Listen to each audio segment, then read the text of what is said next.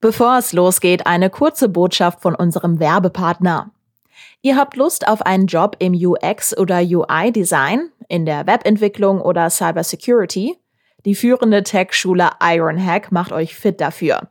In nur neun Wochen lernt ihr in einer kleinen Gruppe mit Lehrern alle nötigen Tech-Skills. Und das Beste? Ironhack hilft euch sogar danach, einen Job in der Tech-Branche zu finden. Wenn ihr arbeitssuchend oder in Kurzarbeit seid, gibt es das Ironhack Bootcamp mit einem Bildungsgutschein der Bundesagentur für Arbeit sogar kostenlos. Alle Infos findet ihr unter ironhack.com. Und jetzt geht's los mit dem Aufwacher. Sie sagen eben, diese Maske ist schon eine Belastung für die Kinder. Und da muss man sich natürlich genau überlegen, wie lange will man den Kindern das noch zumuten. Nicht mehr so lange, zumindest wenn es nach der NRW-Schulministerin geht. Die hat gestern in einer Mail angekündigt, dass Schülerinnen und Schüler ab dem 2. November an ihrem Platz keine Masken mehr tragen müssen, wenn die Corona-Lage mitspielt. Was das genau heißt, das besprechen wir in dieser Folge. Bonn Aufwacher. News aus Bonn und der Region, NRW und dem Rest der Welt. Heute mit Wiebke Dumpe. Schön, dass ihr dabei seid. Und bevor wir mit unserem Top-Thema einsteigen, bekommt ihr wie immer das Wichtigste aus Bonn und der Region. Die Stadtwerke Bonn wollen ab 2024 ihre Busflotte komplett auf Elektrobusse umstellen. Das hat der Aufsichtsrat der Stadtwerke jetzt entschieden. Der Betriebshof in Bonn-Friesdorf soll dafür zur zentralen Ladestelle für bis zu 250 Elektrobusse umgebaut werden. Bis ins Jahr 2035 sollen dann alle Dieselbusse ersetzt werden. Die komplette Umrüstung wird 200 Millionen Euro kosten. 60 Millionen sind für den Umbau des Betriebshofs geplant, 140 50 Millionen für die neuen Busse. Aktuell fahren erst sieben der 200 Bonner Busse voll elektrisch. Für die Umrüstung setzen die Stadtwerke auf den niederländischen Bushersteller Ebusco. Der Zeitplan sieht nun vor, dass in den nächsten Jahren auf dem Friesdorfer Betriebshof nach und nach die Ladekapazitäten erweitert und dementsprechend ab 2024 nur noch Elektrobusse angeschafft werden.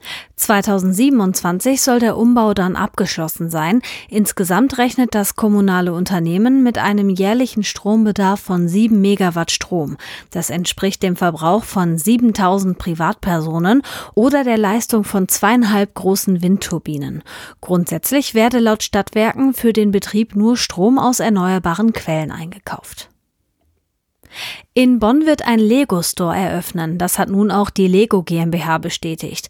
Der neue Shop am Hauptbahnhof soll am 4. November eröffnet werden. Lego hat rund 400 Quadratmeter im Urban Soul Neubau an der Poststraße gemietet. Zu den bisher 14 Lego-Läden in Deutschland kommen bis Jahresende außerdem weitere zwei in Dresden und in Berlin hinzu. Sie sind laut Unternehmen mit großen Spieltischen und einer Pick-a-Brick-Wand ausgestattet, einer Wand mit Lego-Steinen in allen erhältlichen Farben, die bei der Suche nach den passenden Bausteinen und Minifiguren helfen soll. In Bonn kommen aber bald nicht nur Lego-Fans auf ihre Kosten, sondern kleine und große Playmobil-Liebhaber. Im ehemaligen Puppenkönig an der Gangolfstraße soll spätestens zum Nikolaustag die angekündigte Playmobil-Erlebniswelt auf rund 1000 Quadratmetern eröffnet werden. Das Franziskus-Gymnasium auf der Insel Nonnenwert in Remagen könnte einen neuen Träger bekommen. Genauer gesagt, eine neue Trägerin. Aus einem Schreiben, das dem Generalanzeiger vorliegt, geht hervor, dass die selbstständige Bonner Geigenlehrerin Katharina Peters die Trägerschaft für die Privatschule auf der Remagener Rheininsel übernehmen will. Peters selbst unterrichtet auch auf Nonnenwert. Das Lernen auf der Insel ist zunächst nur noch bis zum Sommer 2022 gesichert. Denn nur so lange gilt eine Genehmigung für den Unterricht dort. Grund sind Probleme beim Brandschutz. Vor den Sommerferien mussten die Schüler die Insel deshalb zeitweise verlassen und von zu Hause aus unterrichtet werden. Peter Soliman ist der Vertreter der bisherigen Trägergesellschaft und Eigentümer der Insel. Er will die Trägerschaft abgeben. Die Schule hat somit ohne neuen Träger keine Zukunft mehr. Nach Informationen unserer Redaktion hat die Brandschutzproblematik dazu geführt, dass in diesem Schuljahr etwa 100 Jungen und Mädchen weniger als ursprünglich geplant das Gymnasium besuchen. Die Schule in Sachen Brandschutz auf Dauer fit zu machen, wird teuer und langwierig. Allein für das Hauptgebäude wären vier Jahre Jahre Renovierung nötig. Die Kosten schätzt Soliman auf mindestens 8 und bis zu 20 Millionen Euro. Darüber, wie die Bonner Geigenlehrerin Katharina Peters die Trägerschaft finanziell stemmen will, ist nichts bekannt. Die Gespräche laufen. In St. Augustin haben Trickbetrüger als sogenannte falsche Polizisten 130.000 Euro erbeutet. Laut Polizei hätten die Unbekannten einen 83-Jährigen zwischen August und Anfang Oktober dazu überredet, sein Konto zu leeren, einige Geldanlagen zu kündigen und ihnen das Geld zu überlassen. Weitere Details zum genauen Ablauf der Masche nannte die Polizei nicht. Die Beamten warnten nochmals eindringlich davor, vermeintlichen Verwandten, angeblichen Polizisten, Staatsanwälten, Notaren, Bankmitarbeitenden oder anderen fremden Personen Geld, Wertsachen oder Konto- und PIN-Nummern zu geben. Die echte Polizei rufe niemals von der Telefonnotrufnummer 110 an und fordere nie jemanden dazu auf, Geld oder Wertgegenstände herauszugeben. Und jetzt geht's im Aufwacher um die Maskenpflicht. Bayern und Berlin haben den Schritt schon gewagt. Jetzt zieht auch Nordrhein-Westfalen nach. Ab dem 2. November soll für Schülerinnen und Schüler die Maskenpflicht im Unterricht am eigenen Platz entfallen. Das hat das NRW-Schulministerium gestern in Aussicht gestellt. Allerdings nur, wenn die Corona-Lage mitmacht. Was das alles heißt, das gucken wir uns jetzt ein bisschen genauer an mit Kirsten Bialdiger. Sie ist Chefkorrespondentin für die Landespolitik bei der Rheinischen Post und jetzt hier im Aufwacher. Hallo, liebe Kirsten. Ja, hallo. Ich hatte jetzt so ein bisschen das Gefühl, dass es jetzt nur noch eine Frage der Zeit war, bis NRW auch nachzieht in Sachen Maskenpflicht. Woher kommt jetzt der Entschluss? Ja, also da ist sicher bundesweit ja einiges in Bewegung und wir haben ja eine liberale Schulministerin, eine, die einzige Bildungsministerin der FDP in ganz Deutschland. Und ähm, ich glaube, das spielt schon immer eine Rolle auch bei solchen Entscheidungen, denn die FDP steht ja in der Pandemie dafür, dass man die Bürgerrechte verteidigen muss und dass Einschränkungen so schnell wie möglich aufgehoben werden müssen. Und daher hat auch dann Schulministerin Yvonne Gebauer sicher nicht mehr so viele Argumente gehabt, nachdem Bayern und Berlin vorgeprescht sind, sich nicht auch Gedanken zu machen über dieses Thema. Das ist ja auch ein bisschen abhängig davon, wie sich die Corona-Lage und die Infektionszahlen generell entwickeln. Für Anfang November ist das geplant. Da sind wir aber ja mitten im Herbst und das ist die Jahreszeit, in der immer eigentlich viele Leute krank werden und wo einige Virologinnen und Virologen jetzt ja auch schon die vierte Corona-Welle kommen sehen.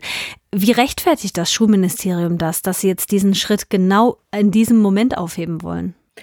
Sie sagen eben, diese Maske ist schon eine Belastung für die Kinder. Und das ist ja nun der Alltag der Kinder jeden Tag in der Schule, die Älteren sogar acht Stunden.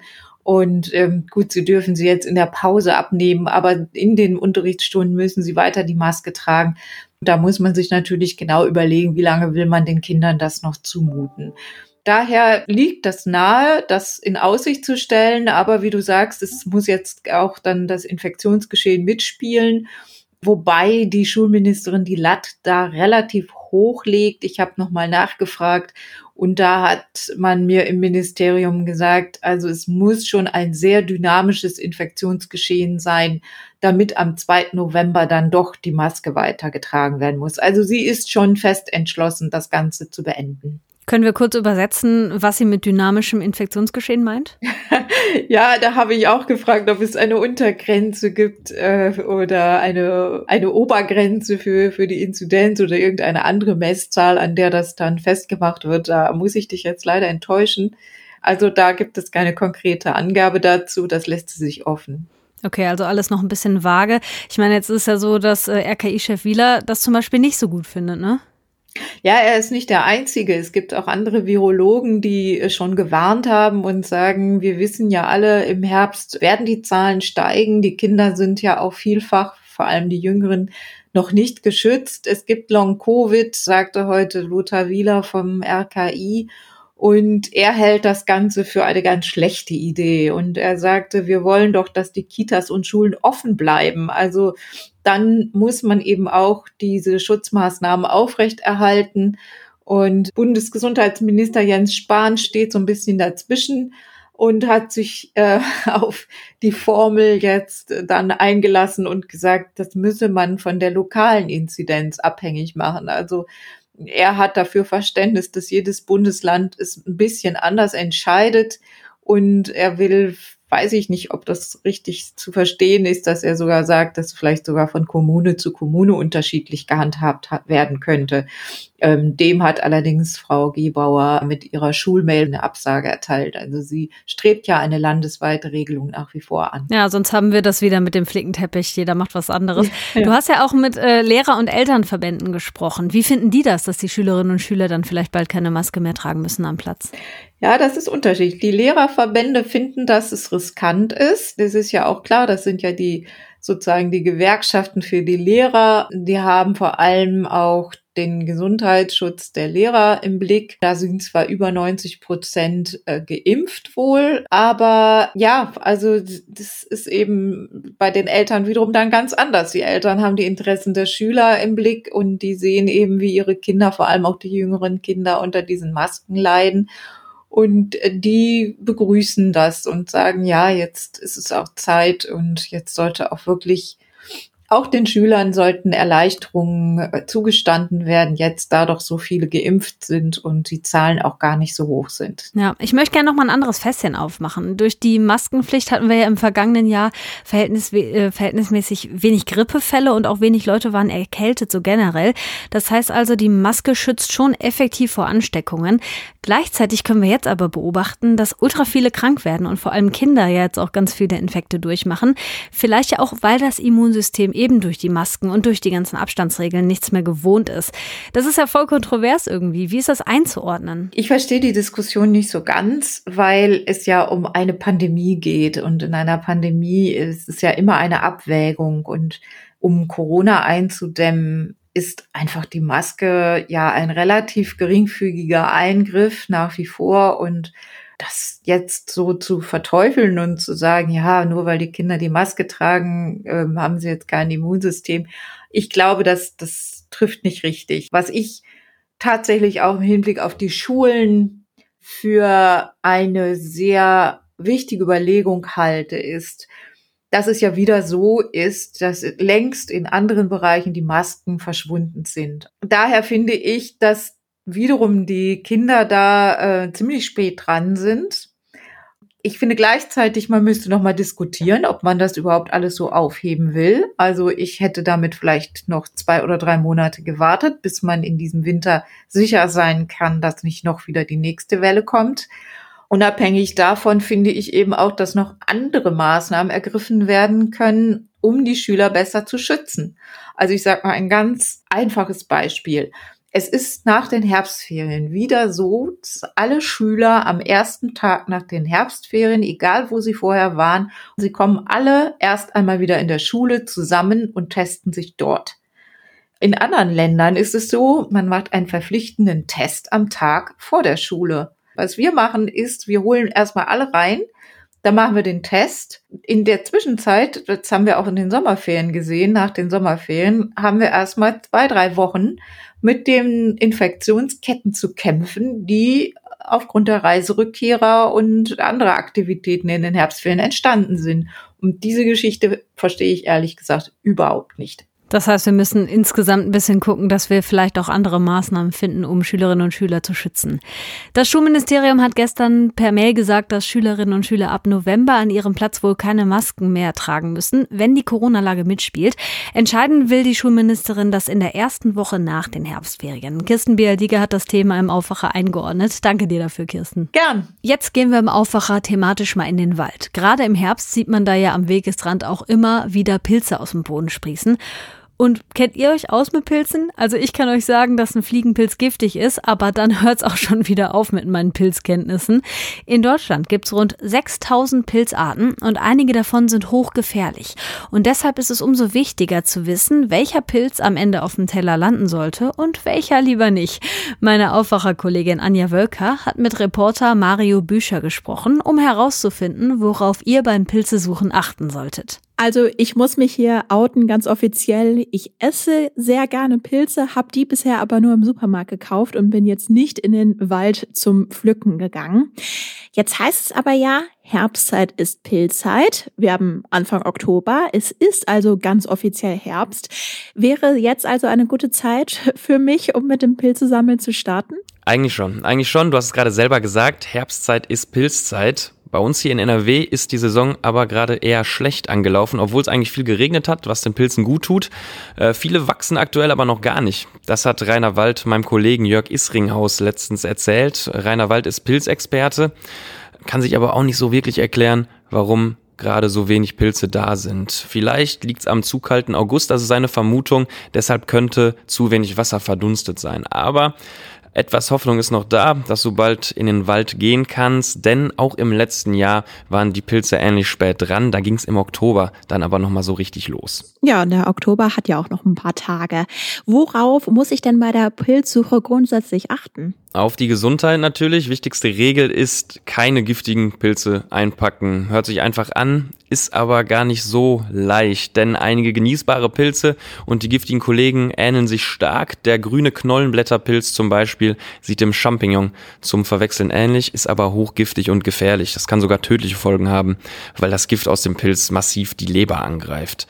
Rainer Wald empfiehlt beim kleinsten Zweifel den Pilz lieber liegen lassen im Wald oder von einem Experten einschätzen lassen. Was auch helfen kann, sind Apps und Bücher. Die können unterstützen. Wald warnt aber davor, sich nur auf sie zu verlassen, weil oft sind die Datenbanken zu klein. Apps haben so 300 Pilze und Bücher 1500 Exemplare. Bei 6000 Pilzarten ist das nicht vollumfänglich. Nee, das, das ist ein großer Unterschied. Also wenn ich unsicher bin, lieber Finger weg vom Pilz. Welche Regeln gelten denn bei der Pilzsuche? Ich habe im letzten Jahr von Fällen in Bayern gehört, wo Sammler Bußgelder bezahlen mussten, weil sie zu viel gesammelt haben. Gibt es sowas auch in NRW? Ja, es gibt's hier auch. Das ist ein Bundesgesetz, gilt also auch in Nordrhein-Westfalen und das besagt, dass das Sammeln grundsätzlich erlaubt ist, allerdings nur für dich selbst, quasi in handelsüblichen Mengen von rund einem Kilo pro Kopf pro Tag. Also alles, was in die Pfanne reinpasst, kannst du mitnehmen. So mehr oder weniger. Sammelst du mehr, brauchst du entweder eine Lizenz oder musst eine Strafe von mindestens 50 Euro bezahlen, wenn du erwischt wirst. In Naturschutzgebieten kann die Strafe deutlich höher sein. Und es gibt einige Arten, die du gar nicht sammeln darfst, zum Beispiel Trüffel, den darfst du nicht einstecken. Und wir raten hier im Podcast natürlich niemanden dazu, etwas Illegales zu machen. Also niemand sollte eine Strafe bezahlen. Champignons, Pfifferlinge, Shiitake-Pilze, das sind so die Pilzarten, die ich kenne. Was gibt's denn hier bei uns für Pilze, die hier gerne gesammelt werden? Am häufigsten äh, landen hierzulande Röhrenpilze wie Steinpilze oder der Marorenröhrling und, wie du gerade schon gesagt hast, der Champignon oder der Pfifferling in der Pfanne. Es gibt also auch hier viele verschiedene Arten, die beliebt sind und manche Menschen finden die so gut, dass sie mit dem Transporter direkt in den Wald reingefahren sind, um möglichst viele zu ernten. Das hat der Pilzexperte Rainer Wald ähm, uns erzählt. Und äh, das geht natürlich nicht. Rainer Wald wird sich wünschen, dass die Pilze nur noch angeschaut und gar nicht mehr geerntet werden sieht aber selber ein, dass das wahrscheinlich ein Wunsch bleibt, hofft aber und sagt, dass schon viel gewonnen wäre, wenn Pilze nicht nur als Lebensmittel, sondern als Lebewesen angesehen würden. Also ein bisschen informieren, bevor ihr Pilze im Wald sammeln geht. Sicher ist sicher. Meine Aufwacherkollegin Anja Wöcker hat dazu mit RP-Reporter Mario Bücher gesprochen. Und hier kommen noch ein paar Meldungen von mir. Hendrik Wüst soll der Nachfolger von NRW-Ministerpräsident Laschet werden und kann dabei auf Rückendeckung der FDP-Fraktion im Landtag setzen. Der Fraktionschef der Liberalen, Christoph Rasche, geht davon aus, dass die FDP Wüst geschlossen wählen wird. Wüst war von den FDP-Abgeordneten bei seinem Besuch gestern mit Applaus begrüßt worden. Wir hatten Hendrik Wüst auch Anfang des Jahres zu Gast hier im Aufwacher und da haben wir ihm all eure Fragen zu Staus und den NRW-Flughäfen gestellt gestellt. Wer ein Gefühl für Wüst bekommen will, der kann sich die Folge anhören. Den Link packen wir euch natürlich in die Show Notes. Nach der Großrazzia in Nordrhein-Westfalen, Niedersachsen und Bremen wird jetzt auch in Richtung Terrorfinanzierung ermittelt. Einer der Verdächtigen soll der islamistischen Al-Nusra-Front angehören. Von einem Zitat verdammt dicken Ding sprach NRW-Innenminister Reul im Nachhinein. Bei der Razzia wurden Autos, Gold und Geld im Wert von rund drei Millionen Euro sichergestellt. 1400 Polizisten waren im Einsatz, Elf Verdächtige wurden vorläufig festgenommen. Das Geldwäschenetzwerk war im Mai des letzten Jahres aufgeflogen, nachdem 300.000 Euro in einem Auto gefunden wurden, das von der Fahrbahn abgekommen war. Das Geld stammt zum Großteil aus illegalen Geschäften. Auch in Richtung Terrorismusfinanzierung wird jetzt ermittelt. Wir haben es hier im Aufwacher angekündigt. Im Missbrauchskomplex Münster ist das Urteil gegen eine 32-Jährige gefallen. Die Mutter hatte fast zwei Jahre lang nichts gegen die Vergewaltigung an ihrem Sohn unternommen. Jetzt muss sie für sieben Jahre ins Gefängnis. Die Staatsanwaltschaft hatte in dem Teilprozess des Missbrauchskomplexes Münster eine Strafe von zehn Jahren gefordert. Der Haupttäter, der Lebensgefährte der Mutter, wurde zu 14 Jahren Haft mit anschließender Sicherungsverwahrung verurteilt. Zum Schluss noch ein knackiges Wetterchen. Der Donnerstag startet grau, teilweise noch neblig, im Süden mit ein bisschen Regen. Später ist es dann fast überwiegend trocken und die Wolken lockern auf. Bis 17 Grad sind drin, im Bergland bis zu 12. Morgen am Freitag dann schöner und ein bisschen wärmer bei Maxi-Werten um die 19 Grad. Und so geht's dann auch ins Wochenende. Das war der Aufwacher am Donnerstag. Wiebke Dumpe sagt Tschüss für heute, aber wir hören uns schon morgen wieder, wenn ihr mögt. Habt einen tollen Tag. Mehr Nachrichten aus Bonn und der Region gibt's jederzeit beim Generalanzeiger. Schaut vorbei auf ga.de.